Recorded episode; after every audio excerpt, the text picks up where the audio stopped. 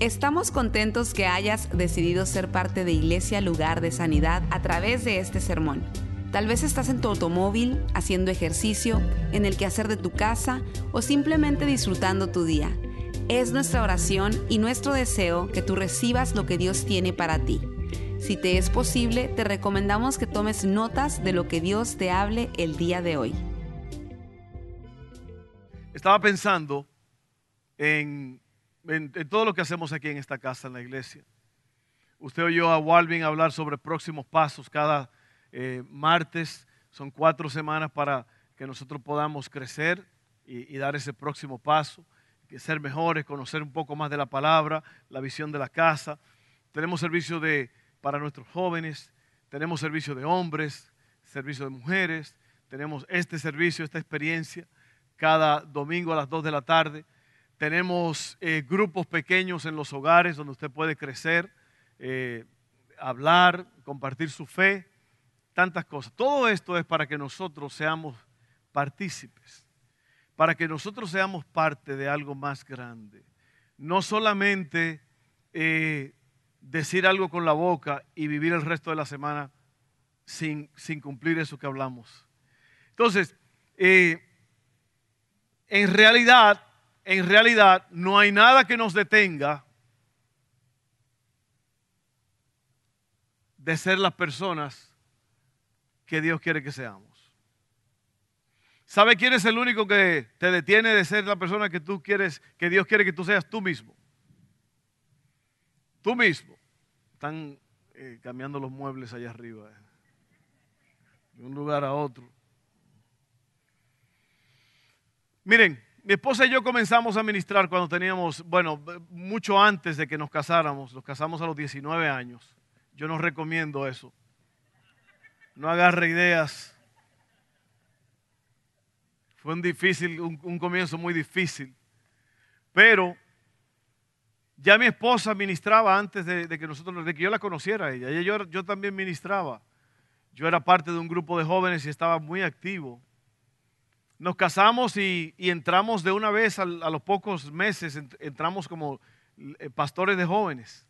Eso fue en el año 1985. Nos casamos en el 84, en el 85 ya estábamos eh, ministrando a los jóvenes. Desde ahí nos, nos movimos a un pueblito que se llama Waxahachie, Texas. ¿Cuánto habían oído de Waxahachie? Waxahachie quiere decir en indígena el paso de los búfalos. Había búfalos en ese tiempo.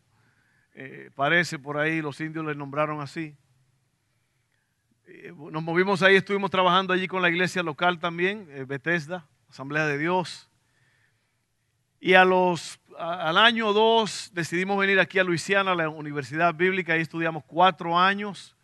Yo estuve en varias ocasiones en el campo misionero por un mes entero, en Ecuador, un mes entero en México, caminando, recorriendo ejidos, pueblos, por un mes, oiga eso, entero en México.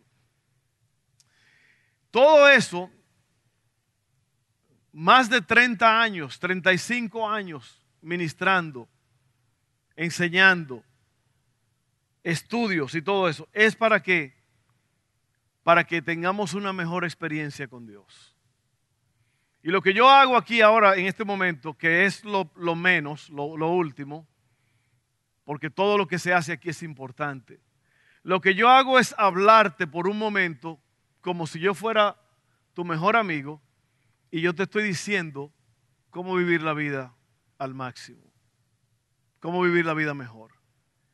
Mi deseo no es presentarte y mostrarte que yo soy un gran predicador porque en realidad no lo soy. Yo no soy un, no tengo un título de apóstol ni de esto ni de nada, no me interesa. Es más, los hombres que están cambiando el mundo, yo los conozco personalmente. Yo conozco personalmente a Brian Houston, el pastor de, de, Hillsong, cambiando el mundo. Yo conozco personalmente, es mi amigo Robert Barriger en Lima, Perú. Miles y miles y miles. Esta gente están viajando, cambiando, transformando. Ha regalado un millón de sillas de ruedas.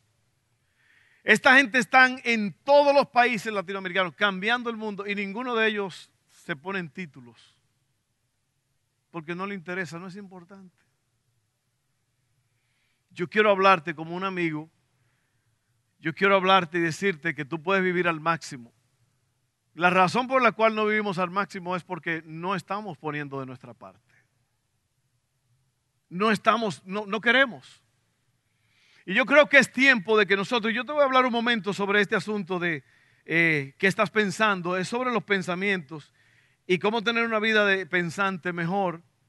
Yo te voy a hablar de la mente, te voy a hablar de todo esto en, unos segundos. Vamos a tratar de que no sea muy, mucho tiempo. Pero en realidad tú y yo podemos cambiar el mundo, podemos cambiarnos a nosotros mismos, podemos cambiar el mundo que nos rodea, podemos cambiar nuestra casa, podemos cambiar nuestro barrio. Pero ¿sabe lo que pasa? Estamos tan ocupados en nuestro pequeño mundo, en nuestros propios problemillas, lidiando con nuestros pequeños celos, envidias, cosillas, mentiras, batallas, problemitas sexuales, tantas cosas que no podemos cambiar ni al gato de la casa. ¿Sí o no? ¿Sí o no? Venimos al altar y es a orar por mí. Ay, ayúdame. Ay, cámbiame. Ay, ayuda. Y es todo lo que hacemos todo el tiempo. Es, es, tratando de levantar esto. Y Dios quiere que tú levantes esto.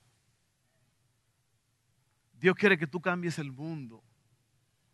Y sabe que hay una, una creo que en Hebreos 6, dice que debiendo haber sido maestros después de tanto tiempo, es necesario que se nos vuelvan a enseñar las primeras cositas de la palabra de Dios. Porque no hemos pasado de ahí. ¿Sabe por qué dice el, apóstol que escribió Hebreos? Porque lo que nos entra por un oído nos sale por el otro. Y esa es la triste historia de nosotros. Una historia de, de constante batalla, batalla, batalla. porque Porque tenemos pensamientos negativos. Eso quiere decir amén en chino. Dijo un amén ese muchacho ahí. Ve, hasta él dijo amén a todo esto. Así que, ¿en qué estás pensando? ¿En qué estás pensando? Y, yo te quiero desafiar hoy. ¿Cuándo, ¿Cuándo vas a dejar de tratar de luchar en tu pequeño mundito y te vas a levantar para cambiar en verdad al mundo? Porque por eso es que estamos fracasados y, y no vamos a ningún lado. Estamos estancados porque estamos nada más pensando en cómo yo resolver mis problemas. Y sabe que eh, usted nada más tiene que mirar a su vecino y ver las condiciones en que vive. Y usted se va a dar cuenta que necesitan un cambio. La mente implica un conjunto de procesos y actividades. Y por eso, por eso, por eso yo me tomo el tiempo para leer algunas cosas y explicarte ciertas cosas. Porque yo creo que ahí es donde hay otro problema en que cada semana se predican mensajes con mucha bulla, con mucho gloria a Dios, mucho aleluya, pero la gente salen iguales de las iglesias. Salen iguales. Porque la cosa no es decir mucho aleluya y mucho gloria a Dios, la cosa es cambiar, actuar en lo que uno oye y cambiar. Y por eso, ¿cuántos de ustedes saben lo que es una enciclopedia? Wow. Levanten la mano los que saben lo que es una enciclopedia o han oído eso. Eso era muy popular antes. Nosotros teníamos varios juegos de enciclopedias que mi mamá nos compró. Y yo, yo le puedo mostrar, yo, los yo tengo, yo traje de mi país hace unos años esos libros de geometría, trigonometría, ciencia, todo eso. Yo los traje. Yo los tengo ahí. Y están bien gastados. Yo hasta tuve que remendarlos porque sabe que yo leía estas enciclopedias. Mi papá era un hombre que leía, un hombre culto, se la pasaba leyendo. Y yo creo que ese es uno de los problemas que nosotros tenemos, que no tenemos tanto entretenimiento y tantas cosas, nos pasamos horas y horas en Facebook, viendo películas, viendo tantas cosas y nunca estudiamos. Y sabe usted que el conocimiento verdaderamente es poder. Cuando usted tiene conocimiento, usted va a tener poder. Pero la gente casi no sabe nada. Oiga, la gente sabe tanto de artistas y de cantantes y de, y de deportistas, pero de, de las cosas de la vida realmente no saben nada. Y por eso a mí me gusta explicar las cosas, porque cuando el que entiende tiene poder para discernir y hacer cosas grandes. La mente implica un conjunto de procesos y actividades que se desarrollan en la psiquis de, manera consciente e inconsciente y que en su mayoría son de carácter, carácter cognitivo. ¿Usted sabe qué quiere decir cognitivo? Que tiene que ver con el conocimiento. Eso es la mente. Se trata de una facultad del cerebro que permite al ser humano recopilar información, analizarla y extraer conclusiones. Puede decirse que la mente es responsable de la creación de pensamientos, el raciocinio, el entendimiento, la memoria, la emoción y la imaginación. Todas las habilidades cognitivas que tienen conocimiento o que tienen que ver con el conocimiento de una persona surgen de sus procesos mentales. Es habitual que se establezca una confusión entre cerebro y mente. Usted sabe que el cerebro es el pedazo de carne que usted tiene ahí dentro del cráneo. La mente el cerebro es un órgano que se encuentra en la cavidad craneal y que representa una gran cantidad de neuronas, que son células, células del sistema nervioso. Hace poco hay un hombre que dijo, me sudan los nervios. me están sudando los nervios. La mente, en cambio, emerge del cerebro como consecuencia, como consecuencia del funcionamiento de este órgano. El cerebro es el pedazo de carne que usted tiene adentro. La mente es el proceso, lo que hace. Y, y fíjese qué cosa más grande esto. Qué grande es esto, porque usted tiene la capacidad de pensar, de crear, de ver millones de colores por segundo. Una cosa impresionante, todo eso lo hizo Dios. Tú sabes lo impresionante que tú eres.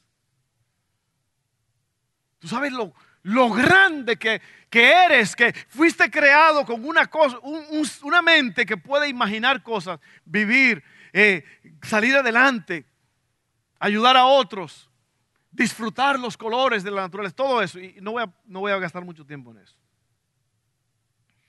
Para poder saber lo que es una mente sana, tenemos que ver un patrón verdadero de lo que es una mente sana. ¿Cómo se ve una mente sana? ¿Cuáles son las características de una mente sana? ¿Qué es lo que hace que una mente esté sana? ¿Dónde está el manual o el documento que nos muestra lo que es una mente sana? ¿O es este? Ahora le voy a leer aquí en la Biblia las características de una mente desordenada. Y por eso te dice la pregunta, ¿en qué estás pensando? ¿En qué estás pensando? ¿Qué es lo que ocupa tus pensamientos? ¿En qué estás pensando? Miren esto. Estas son las características de una mente desordenada. Los resultados de una mente que no está sana.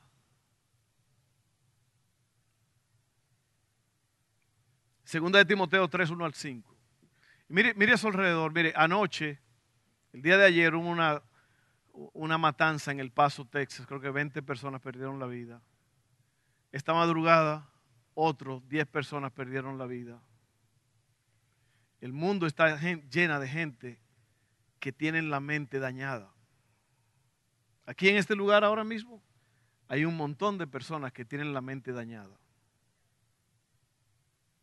Aquí en este lugar hay muchas personas que están enfermas ahora mismo. Y sabe, a mí no me, yo no, yo no pido disculpas por eso, porque es la realidad. Es la realidad. Y por eso yo quiero ayudarte a ti como yo, Dios me ha ayudado a mí. Yo quiero ayudarte a ti. Y yo no quiero, yo no quiero estar aquí tirando gritos y, gritando y saltando y todo eso, y que al final del día tú no, tú no aprendas nada. Yo te voy a explicar cómo se ve una mente dañada y cómo se ve una mente arreglada.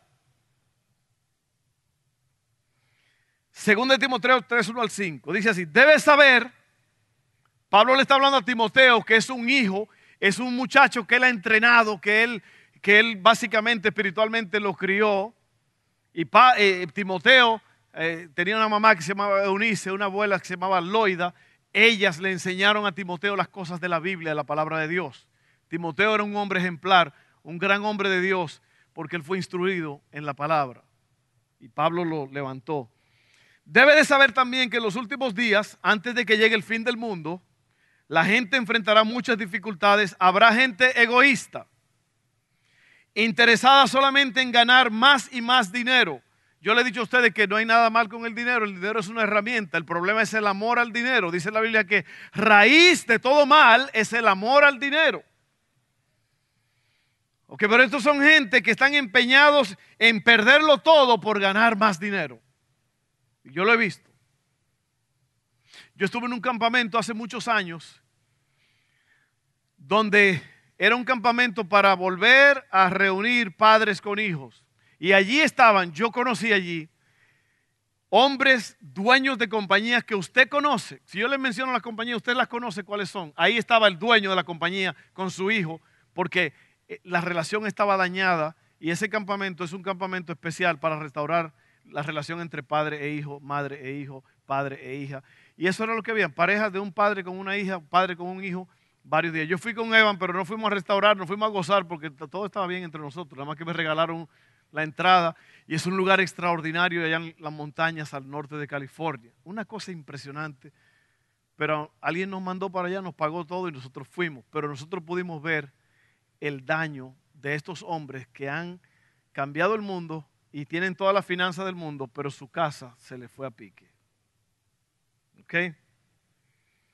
Habrá gente egoísta interesada solamente en ganar más dinero. También habrá gente orgullosa que se creerá más importante que los demás. Usted no conoce a nadie así, ¿verdad? No respetarán a Dios ni obedecerán a sus padres, sino que serán malagradecidos y ofenderán a todos, serán crueles y violentos, no podrán dominar sus malos deseos, se llenarán de odio, dirán mentiras acerca de los demás y odiarán todo lo que es bueno. No se podrá confiar en esos orgullosos porque actuarán sin pensar. ¿Ves? Ahí no hay nada. Está dañado aquí arriba. El elevador no sube hasta el último piso. En vez de obedecer a Dios, solo harán lo que les venga en gana. Dirán que aman y respetan a Dios. Oiga, lo dije que aquí hay personas así dirán que aman y respetan a Dios, pero con su conducta demostrarán lo contrario. No te hagas amigo de esa gente. No, pero ustedes no están así tan mal. Ustedes no están así tan mal. Yo soy amigo de ustedes. Así que es una mente torcida. ¿Se, ¿Se, dio cuenta de esta gente cómo están? Crueles, desobedientes a los padres, orgullosos, que se creen mejor que el otro, Oiga, tantas cosas así. Una mente dañada. ¿En qué estás pensando tú? Ahora te voy a decir cómo se ve una mente sana. Una mente sana es producida por un proceso.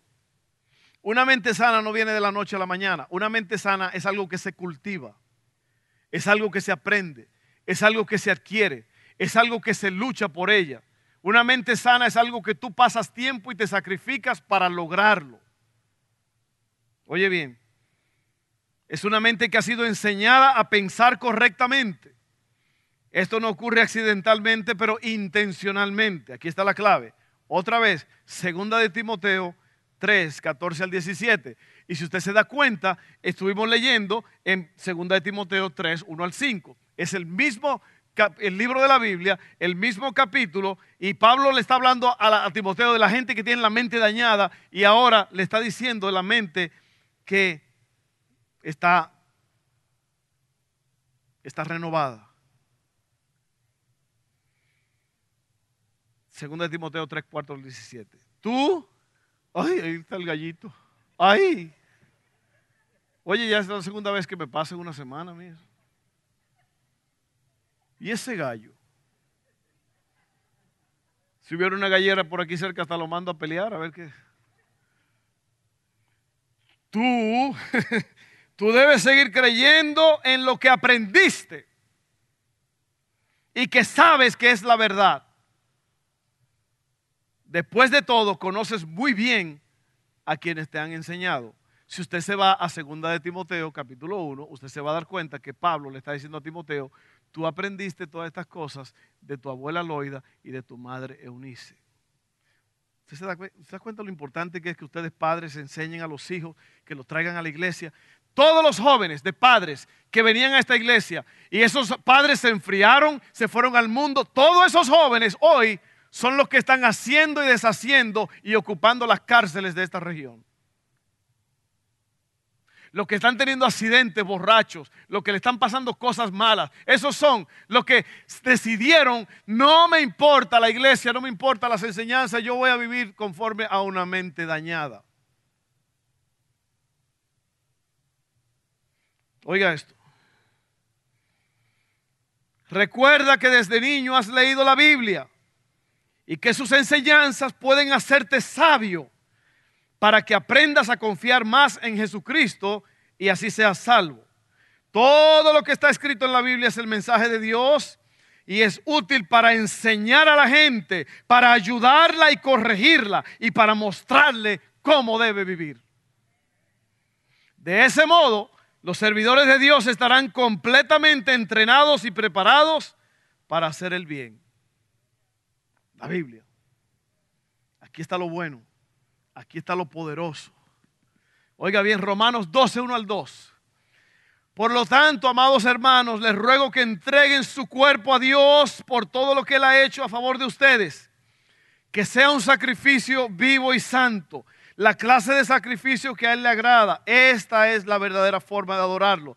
No imiten, no imiten las conductas ni las costumbres de este mundo. Más bien dejen que Dios los transforme en personas nuevas al cambiarle la manera de pensar. Entonces aprenderán a conocer la voluntad de Dios para ustedes, la cual es buena, agradable y perfecta. Aquí está. Aquí está.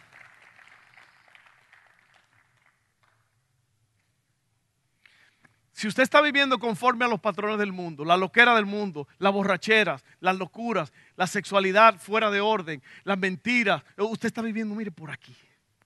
Usted se está tirando al suelo. Usted es un instrumento, una marioneta de Satanás. Así es. Así de sencillo. Ahora vamos a Filipenses 4, 4 al 9 ya para terminar. Oiga esto, estén siempre llenos de alegría en el Señor.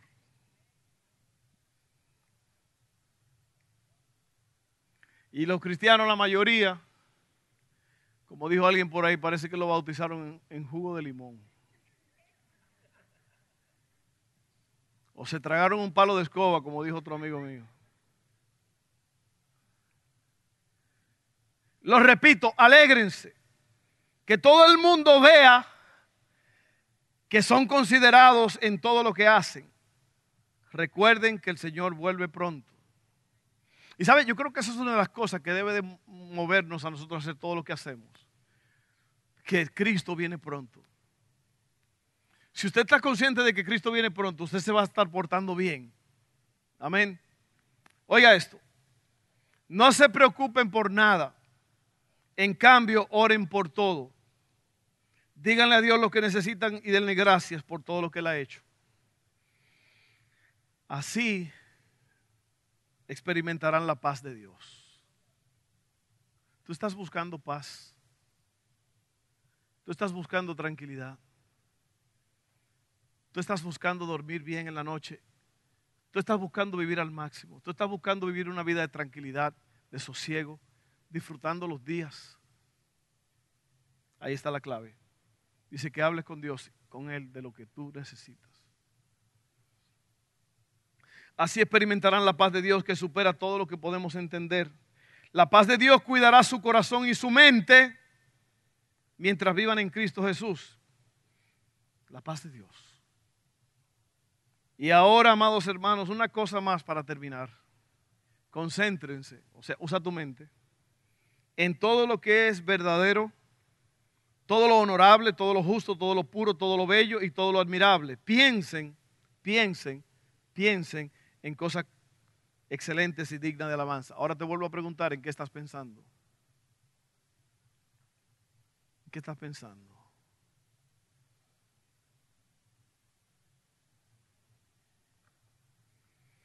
No dejen de poner en práctica todo lo que aprendieron y recibieron de mí, todo lo que oyeron de mis labios y vieron que hice. Entonces el Dios de paz estará con ustedes. Yo te voy a hacer seis, preguntas para terminar y es esto. ¿Estoy viviendo en la realidad? Esa es la primera cosa. ¿Estoy viviendo en la realidad o estoy viviendo una máscara, una vida doble, una falsedad?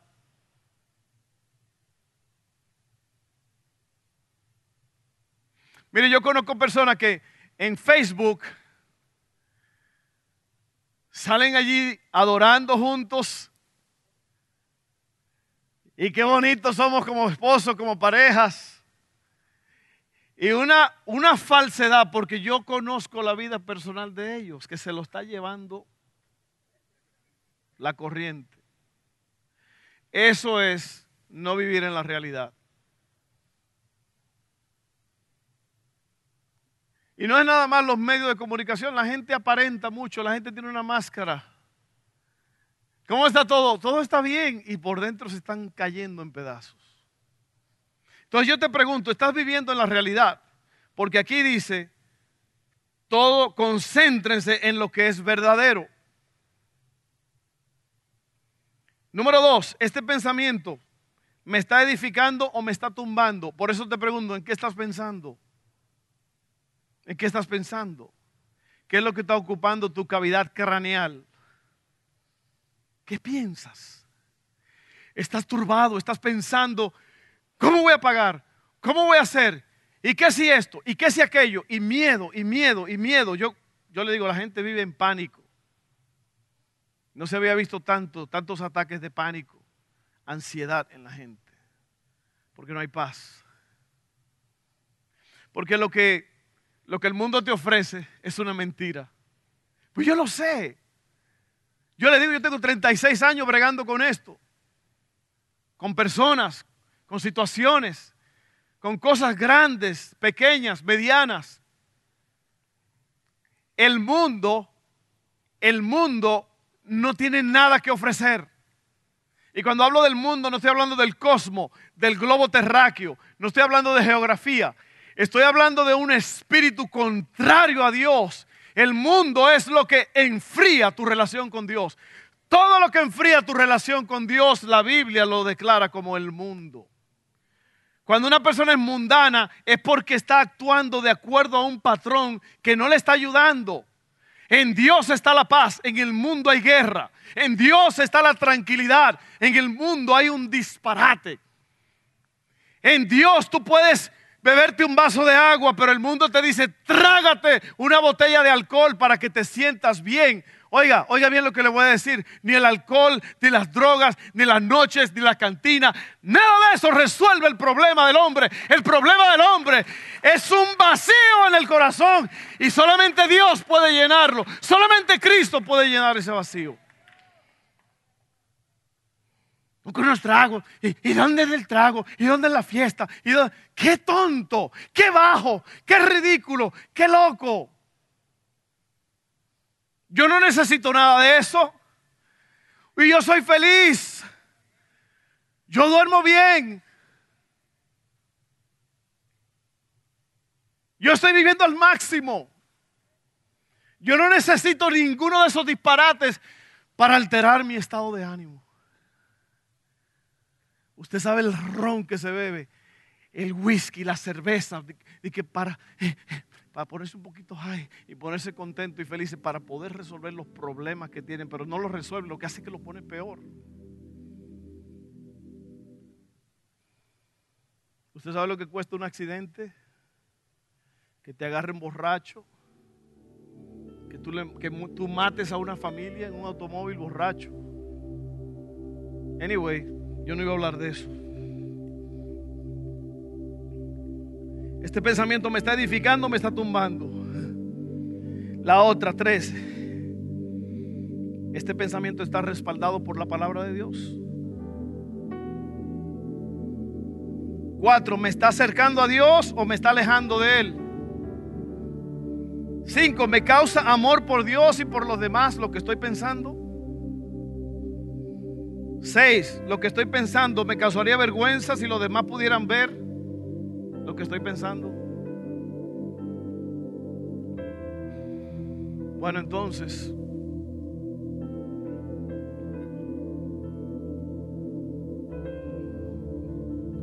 tú puedes hacerlo. Tú puedes levantarte por encima de las circunstancias y ser ese hombre, esa mujer que está viviendo al máximo. ¿Qué estás pensando? ¿Qué estás pensando? ¿Sabe que nosotros somos seres que fuimos creados, fuimos cableados sexuales? Pero el sexo se ha convertido en un desastre. El sexo viene y destruye matrimonio, destruye vidas, destruye... Y cuando estoy hablando de sexo, no estoy hablando del acto necesariamente, pero la locura de la gente enamorándose de otra gente casado y me enamoro de este y me voy con este y paso la noche con esta. La prostitución, que usted puede comprar un cuerpo.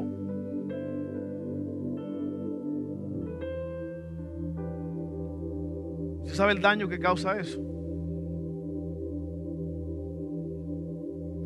La falta de dominio propio. Los frutos del Espíritu, el fruto, el fruto del Espíritu, perdón, amor, gozo, paz, paciencia, benignidad, fe, bondad, mansedumbre, quiere decir dominio propio. Vamos a estar en pie y vamos a orar. Yo quiero ser mejor, yo quiero cambiar. Yo no quiero ser un esclavo de todas estas cosas. ¿En qué estás pensando? ¿En qué estás pensando?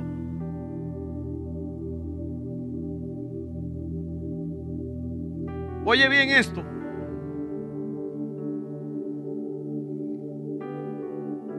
Y ahora, amados hermanos, una cosa más para terminar. Concéntrense o piensen en todo lo que es verdadero, todo lo honorable, todo lo justo, todo lo puro, todo lo bello, todo lo admirable. Piensen en cosas excelentes y dignas de alabanza. ¿Por qué? Porque tú eres lo que tú piensas. Hubo un tiempo en que yo fui atacado en mi mente por pensamientos negativos y yo aprendí a echar fuera es más, la Biblia dice que hay que traer todo pensamiento cautivo a la cautividad, a Cristo. ¿Usted sabe lo que quiere decir eso? Yo no voy a pensar en eso. Yo voy a quitar mi mente de eso. Todos los pensamientos que van a destruir tu vida, tu familia, tus relaciones, deséchalos.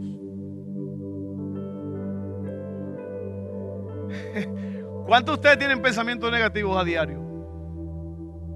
Pues esos pensamientos negativos puede ser por cualquier cosa, puede ser por una foto que usted vio, alguien que le pasó por enfrente, puede haber sido un recuerdo de algo, pero somos bombardeados. Pero mire, oiga, el, el pensamiento, usted es el que decide si muere o vive.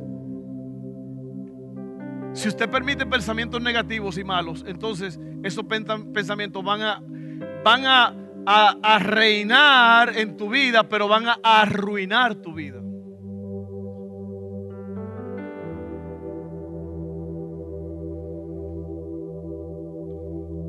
Así que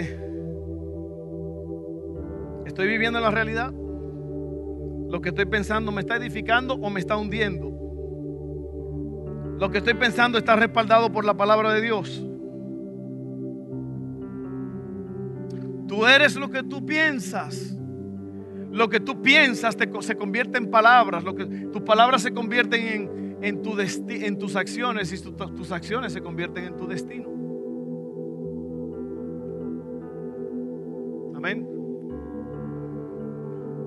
¿Tú quieres ser un campeón? ¿Una campeona? ¿Tú quieres triunfar?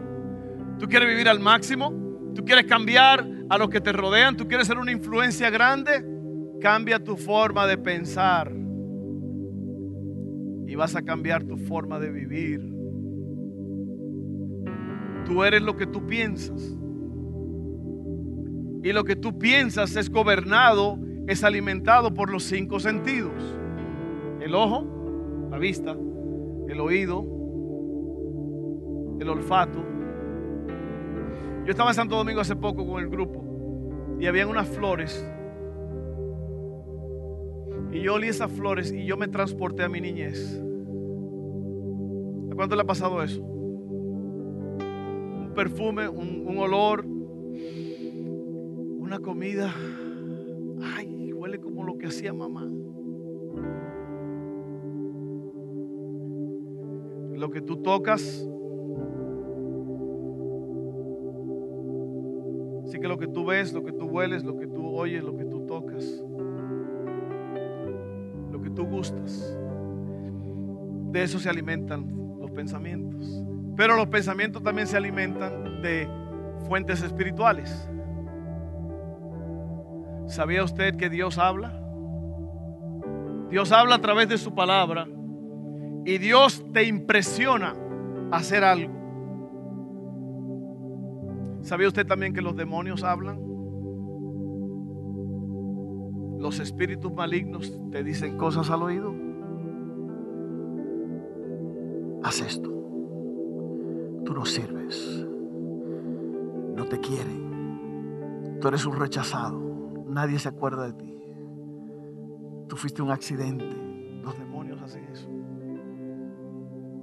Así que, ¿de qué estás alimentando tu pensamiento? ¿Quién te está hablando? ¿Qué estás pensando? ¿Quieres ser un triunfador, un campeón, un ganador? Piensa como dice la Biblia todo lo justo, todo lo puro, todo lo amable, todo lo que es de buen nombre, si hay algo digno de alabanza, si hay algo, si hay virtud alguna, piensen en esto.